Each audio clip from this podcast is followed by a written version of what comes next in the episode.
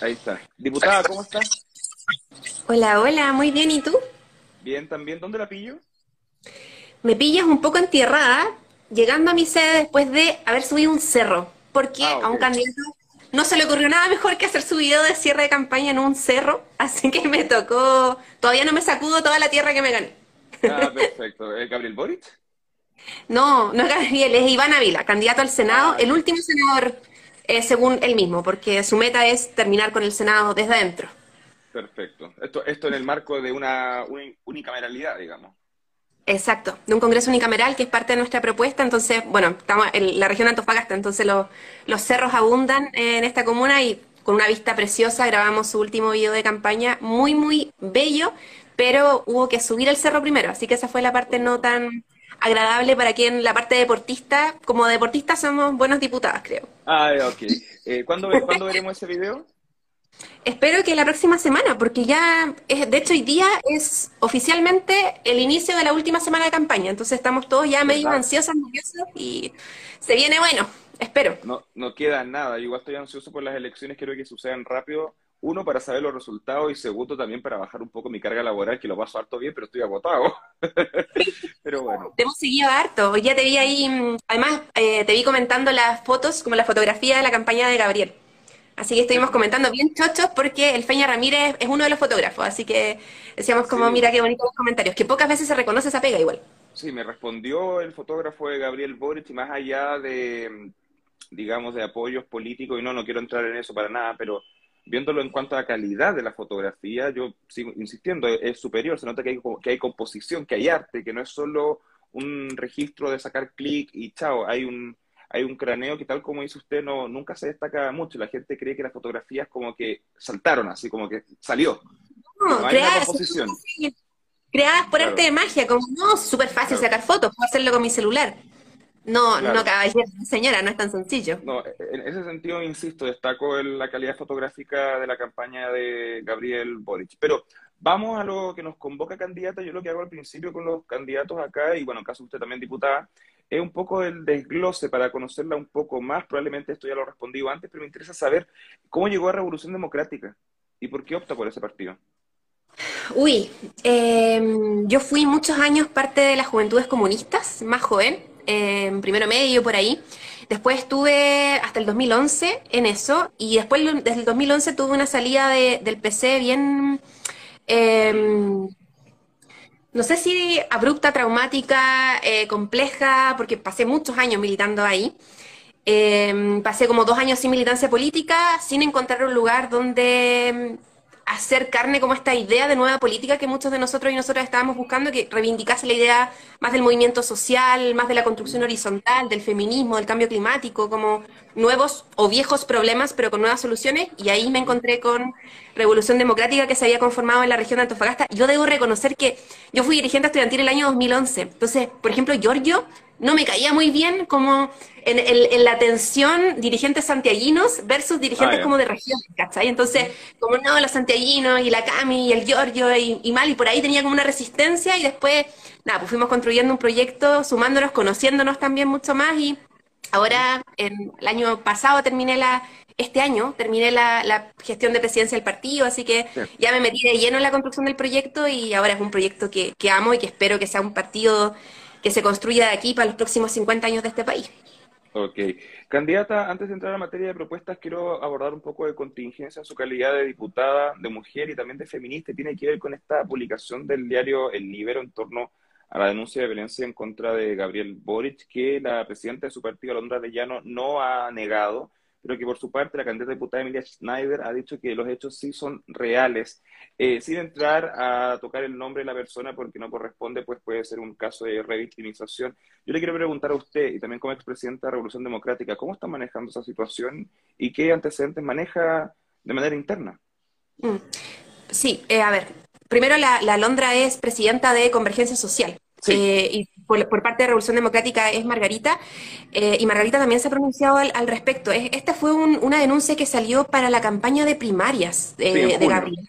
En junio, eh, se, lo revive ahora el, medio, el libero, sin nuevos antecedentes. Lo que hicimos en su momento cuando se conoció de esta denuncia fue activar todos los protocolos de violencia de género que nosotras, las feministas, hemos ido creando durante eh, estos periodos, reconociendo la posibilidad de que esto exista, poniéndonos a disposición de la víctima y también siendo bien cuidadosos con el tratamiento del tema, porque ha sido la, la propia víctima la que ha pedido que por favor no se sigan difundiendo estos antecedentes. Entonces, a mí me, duele mucho pensar de que hay una utilización bien mediática de este tema justo dos semanas antes de la elección de primarias y ahora a una semana de la elección presidencial ya definitiva. Entonces, yo lo tomo con harto cuidado, eh, creo que se tienen que activar todos los protocolos necesarios, creo que en esto hay que ser como bien estricto independientemente de, quién estemos hablando y creo que en ese sentido se han, se han tomado las medidas, digamos, del caso. Lo define como, la define como víctima, o sea, ocurrió. Yo a quien denuncie una situación de violencia de género le voy a creer siempre. Ok. ¿Ha conversado con el candidato Boric respecto a este tema? No, respecto a este tema directamente no lo he conversado con, él. En su momento, orgánicamente, toda, se conversó como a nivel de, estructura frente amplio, se tomaron todas las medidas y la activación de protocolos, pero a nivel personal no lo he conversado con él. ¿Cree que esto puede perjudicar la candidatura de Gabriel Boric? Uy, mm, yo creo que sin duda es un tema complejo, sobre todo para nuestra coalición, una coalición que ha buscado que el feminismo, digamos, está en el centro de su propuesta política, es uno de los vértices, de hecho, del programa de, Gabriel y que hemos sido súper acuciosos con no restarle gravedad a ningún caso de eventual violencia de, género. Eh, y creo que, que sí, que es un tema complejo. Yo no sé si afecte la candidatura en términos de que sea un eh, un hecho determinante, más aún cuando Gabriel ya se ha pronunciado al respecto, surgió también en la primaria, no ha habido una búsqueda de ocultamiento, pero sin duda es algo de lo que hay que hacerse cargo. ¿Me podría contar un poco cuáles son esos protocolos que sigue el Frente Amplio en situaciones como esta? Contacto con la víctima, activación, si es que es, por ejemplo, una militante de algún partido político, dentro del propio partido se establecieron protocolos internos, los tribunales eh, supremos, que son los órganos que te exige la ley, que traten eh, conflictos al, interior, eh, actúan con este protocolo. Este protocolo tiene algunas consideraciones, por ejemplo, privacidad de la víctima, em, algunos tratamientos especiales respecto del, del, proceso probatorio, hay mucho cuidado con la no revictimización, con la publicidad o no publicidad, con las medidas reparatorias también que existen para la víctima. Algunos son procedimientos internos y, nosotros como Frente Amplio nos preocupamos de que todas las orgánicas sean partidos y por tanto lo exija la ley en términos del Tribunal Supremo o no sean partidos y no hay exigencia legal, tengan estos protocolos y sean aplicados. Es un requisito, digamos, por decirlo de alguna manera, para ser parte del Frente Amplio. Ok. Candidata o diputada, no sé si decirle candidata o diputada, que es como lo mismo en este contexto, pero ya, perfecto. Vamos eh, a un pequeño repaso de su gestión como presidenta de Revolución Democrática durante su presidencia de partido. Eh, usted fue blanco de distintas críticas en torno a que habrían existido poca autocrítica en algunas, para, en algunos, para algunos, mejor dicho, malas decisiones. ¿Cómo toma eh, esos cuestionamientos a su, a su liderazgo dentro del partido? Uy, yo creo mm, que, bueno, que siempre es difícil reconocer cuando uno se equivoca, pero creo que en general el Frente Amplio y en particular nosotros como dirigencia Frente Amplista tenemos harta disposición a generar como procesos de autocrítica.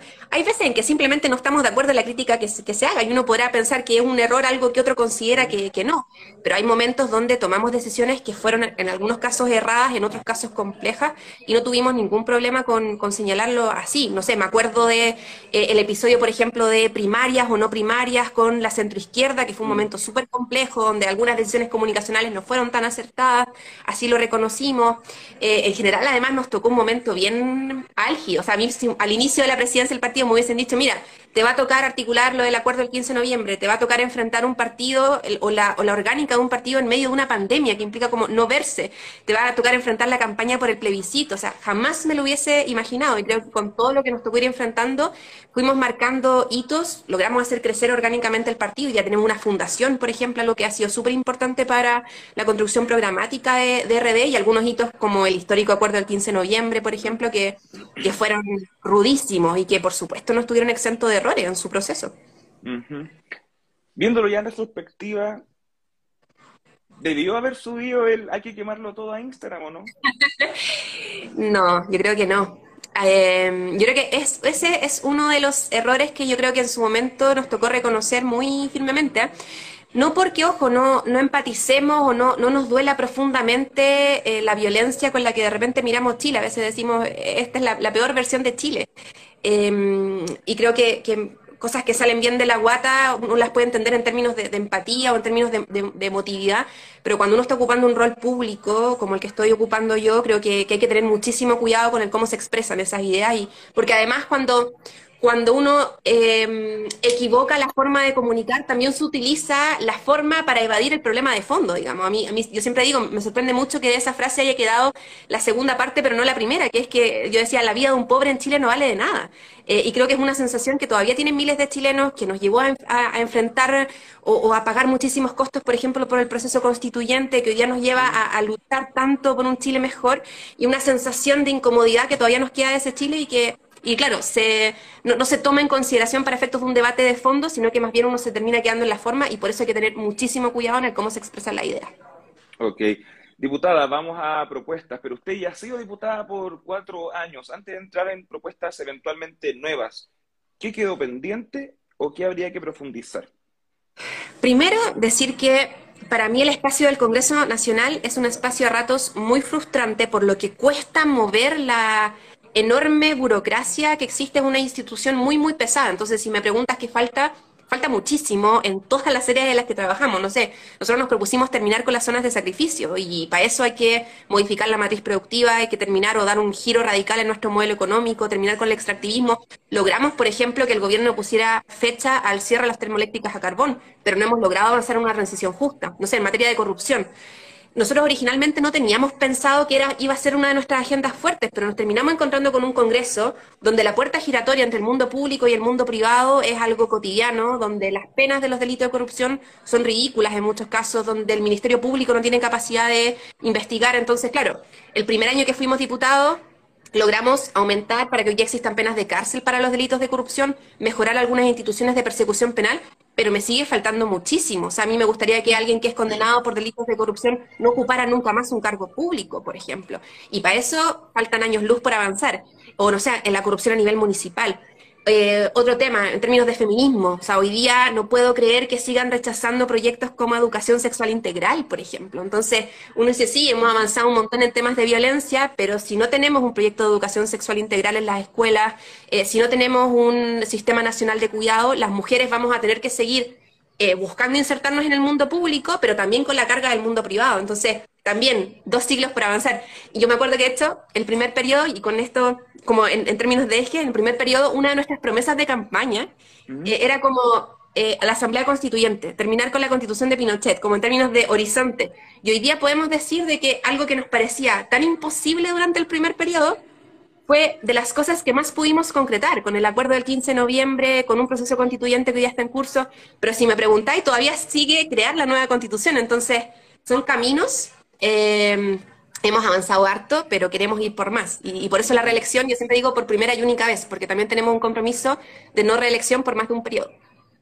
Ya, perfecto. O sea, en el caso de usted salir reelecta, a pesar de que pudiese ir a una nueva reelección, usted no se repostularía no me repostularía. Y eso para nosotros es súper importante por un tema em, ético, por un lado, como en términos de cómo logramos que los y las representantes no generen como polos o estructuras de poder que se vayan distanciando cada vez más de la ciudadanía, como también yo creo en términos casi prácticos, como es imposible a mi juicio mantener la perspectiva de la cotidianidad que vive el país cuando estás ocho años en un único espacio, en, una, en una única pega. Entonces, yo creo muy firmemente en que es importantísimo la renovación. A veces, cuando, cuando tú conformas proyectos colectivos, a veces te toca estar al frente, a veces te toca estar atrás, a veces te toca estar al lado. Y lo bonito es que el proyecto sigue avanzando. Entonces, en ese sentido, para nosotros el compromiso de no reelección, o sea, no reelección por más de un periodo, es súper importante. En estos cuatro años, Revolución Democrática ha creado nuevos liderazgos. Lo vamos a ver ahora. Yo creo que es una prueba un poco de, fuego para esos nuevos liderazgos. En el proceso constituyente nos fue muy bien. Fuimos el partido más votado, el que más logró ingresar eh, constituyentes, eh, y creo que eso muestra de que, pucha, Revolución Democrática no está solamente en Santiago, en el Distrito 10, en el Distrito 11, en el Distrito 8, sino que ha crecido a lo largo de todo el territorio. Ya tenemos candidaturas mapuches, por ejemplo, compañeros y compañeras que a mí me hacen sentir sumamente orgulloso de, desde Atacama, desde el pueblo Atacameño Licarantay, compartir militancia con, con ellos y ellas, o desde el pueblo Chango. Entonces, Creo que RD ha crecido muchísimo, pero que la, mm, como la inserción de sus dirigencias en los territorios es algo que se juega hoy día, con, el voto popular. Y espero que, nos siga yendo bien, como no ha ido hasta ahora. Ok. Candidata, em, ¿tiene alguna propuesta o causa que tal vez no haya considerado hace cuatro años cuando se postuló por primera vez y que dado lo que ha pasado en Chile, que no ha pasado poco, lo ponga ahora como, como una causa o como una propuesta? Mira, al principio, el primer periodo, como te decía, corrupción, por ejemplo, no lo teníamos tan a la vista. Y nos tocó, durante, pero nos tocó como de lleno. Cuando entramos, nos encontramos con esto y dijimos, metámonos aquí con todo, pero yo creo que hoy día es una agenda que reconozco más como propia. Al principio, siempre hemos tenido muy presentes como agenda medioambiental, descentralización y feminismo, que es una línea de trabajo que hemos que hemos continuado en el tiempo. Le sumaría eso como la pelea anticorrupción. Quizás le sumaría también que yo creo que nos falta mucho avanzar en términos de, de disidencias sexuales. Eh, y por otro lado también en, como animalismo y derechos animales, que además son debates que a propósito de la constituyente yo creo que son súper súper valiosos. Yo soy de quienes piensan que los animales no pueden ser nunca más como bienes muebles, sino que son, son sujetos que deben ser reconocidos eh, con derechos eh, dentro de una convivencia ecológica en el marco de un nuevo Chile. Eh, y lo mismo me pasa como en términos de, no haberlo abordado con suficiente fuerza como creo tiene que tener em, la inclusión de disidencias y el reconocimiento de diversidades sexuales dentro del, país, no solamente en términos de matrimonio igualitario, sino que también en términos de representación política. Y creo que eso es algo que no, nos podemos volver a permitir un Congreso sin disidencias eh, dentro de él. Y creo que en eso nos falta mucho para avanzar. ¿Usted apuntaría a un proyecto de ley em, que entregue cuotas de diversidad sexual para el Congreso? Yo creo que es algo a explorar. De hecho, nosotros presentamos un proyecto de ley para inclusión de cuotas, o sea, inclusión de paridad eh, e inclusión de pueblos indígenas. Y me pasa que, por ejemplo, ingresamos otro proyecto de eh, cupos trans en trabajos, eh, un cupo, cupo, trans dentro de los trabajadores y trabajadoras de una empresa. Y uno se empieza a preguntar como, vale, pero ¿por qué no cupos trans también o, cupos para disidencia o diversidades sexuales en las instituciones del Estado? ¿Será la manera eh, de forzar la participación política hasta que no logremos igualar la cancha? Porque, ojo, esto es algo que también me pasa en la discusión de paridad. No se trata de crear como una, una suerte de, de atajo a la, a la, participación, como, no, eres disidencia, así que tienes automáticamente la posibilidad de acceder a un cargo de representación popular. Se trata de nivelar la cancha. Por ejemplo, lo que hacemos en RD es efectivamente establecer una cuota de candidaturas en RD para que nuestras listas sean validadas a nivel nacional por la orgánica interna del partido tiene que haber al menos un 15% de cuotas de disidencias sexuales en todos los cargos de representación. Y eso es algo que se nos ocurrió en la elección constituyente. Entonces uno dice, ¿por qué eso no se aplica a quizás las instituciones públicas del Estado o los órganos de representación política? Quizás es una manera. No sé si es la única manera, pero es una alternativa. ¿Le gustaría que el Congreso Nacional sea paritario al igual que la Convención Constitucional? Me encantaría. Creo que no solamente es un problema de querer, sino que también es una obligación democrática. Yo creo que la gracia de los organismos de representación em, es que logren parecerse lo más posible a las sociedades que buscan representar. Entonces, cuando tenemos apenas un 12% de alcaldesas mujeres o cuando tenemos apenas un 23% de mujeres en el Congreso, dista demasiado el Chile real del Chile representado. Y ese es un problema democrático. Lo mismo pasa con la inclusión de disidencias. Lo mismo pasa con la inclusión de pueblos indígenas, como necesitamos que la diversidad del Chile esté representado si queremos eh, como aumentar la calidad de nuestra democracia. Entonces creo que no es solamente un problema de las mujeres, es un problema que nos corresponde a todos, como esa defensa, ¿cachai? Ok. Diputada, ya para ir cerrando, que el tiempo se pasa volando, le quiero, le quiero invitar a reflexionar en torno a una característica que tiene usted, que yo creo que se toca poco, y que me parece bastante interesante. Usted es una de las pocas diputadas nacidas post dictadura que llega al Congreso. ¿Se, nota, ¿Se nota esa brecha dentro del Congreso en cuanto a experiencias vividas? ¿Experiencias vitales, dices tú? No, no, esas, son otras, no, no, no, pero es em. típico que dice la gente como mayor que es, que es que tú no viviste la dictadura, es que tú no viviste la UP, y, usted nació eh, a seis, siete meses de que Patricio Erwin asumiera. Entonces, ¿cómo, ¿cómo es ser diputada con esa percepción de realidad desde que Chile entró a la democracia de nuevo? yo junto con la Cami Rojas somos las diputadas más jóvenes del Congreso y tenemos esa, esa característica y cuando llegamos nosotros hacíamos una reflexión como generacional un poco. Yo, yo siento que nosotros formamos parte de una generación nacida o no nacida, digamos, eh, post eh, dictadura o, o, la democracia, pero una generación que no luchó o no se formó políticamente luchando contra la dictadura.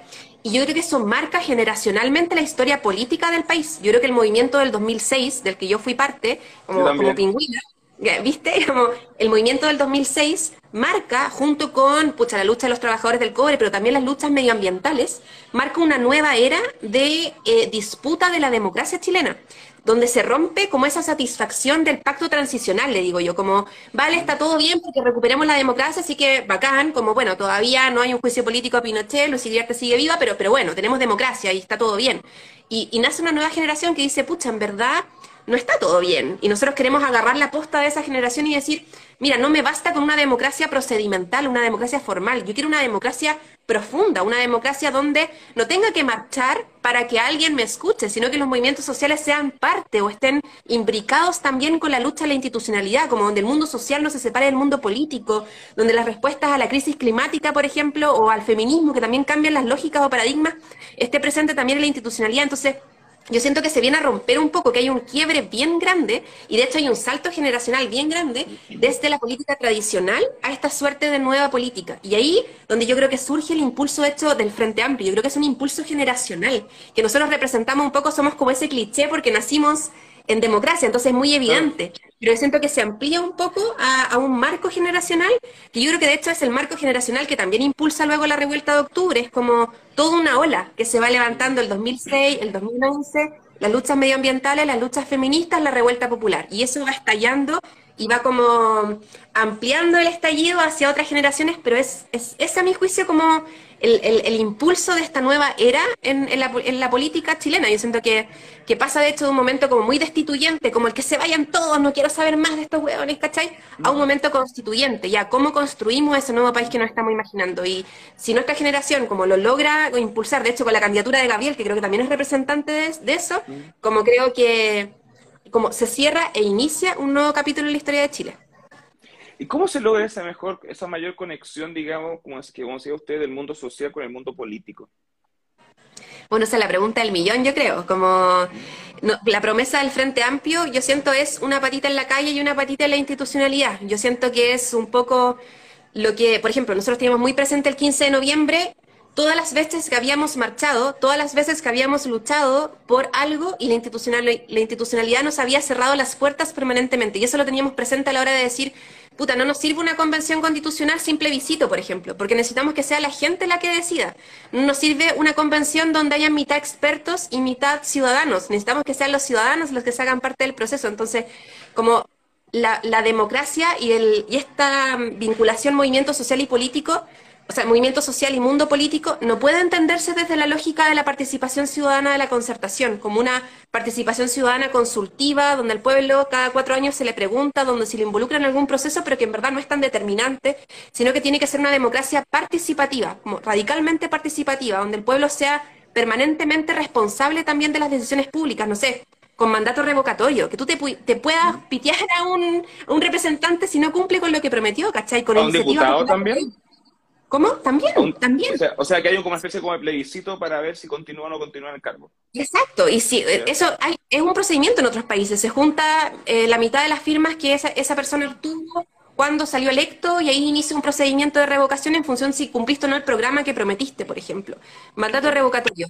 Iniciativa popular de ley, eso significa que con una cierta cantidad de firmas el pueblo pueda presentar un proyecto y que hay una obligación del Congreso de revisar ese proyecto de ley.